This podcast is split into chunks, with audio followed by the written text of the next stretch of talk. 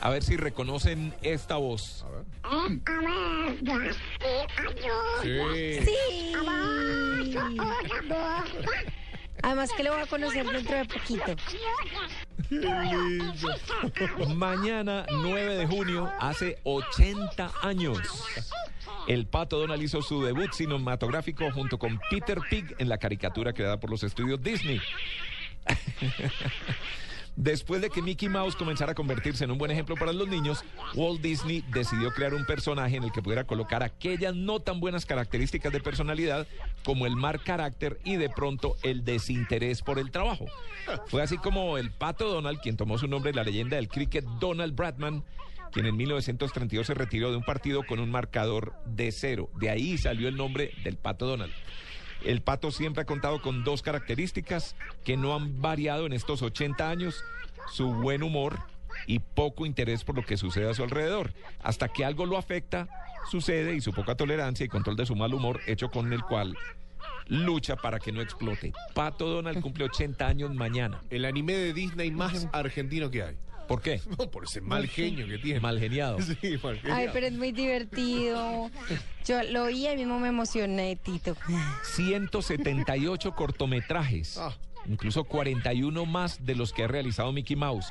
Ocho nominaciones a los Óscares, ganador de un premio Óscar y el personaje que ocupa el quinto lugar de los más publicados en el mundo. Tan solo detrás de Superman, Batman, Spider-Man y Wolverine, lo han mantenido como uno de los pilares esenciales de la maquinaria Disney. Y tal fue la aceptación del público por el pato Donald que desarrolló un universo alrededor suyo en donde el pato, que además no sabemos por qué se viste de marinero, además usa camisa pero no usa pantalones, ¿no? No, es verdad. Sí.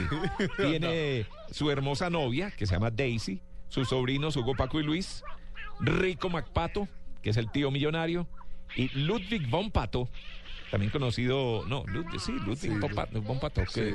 tiene otro nombre, es que en España creo que se le llama Perico algo. Pero bueno, eh, ese es el universo pues del Pato Donald que mañana cumple 80 Que, años. que como Quería que nunca reseñarlo. concreta con Daisy, ¿no? No, no, no, nada. Es como Mickey Mouse con, con Minnie. nunca concretan. están, lo- pero no están. Pero lo más extraño es que tiene sobrinos y los sobrinos son igualitos a él. ¿Y quién es el hermano de él? Sí, o la hermana. Todos conocen al sobrino, pero no el hermano, la hermana.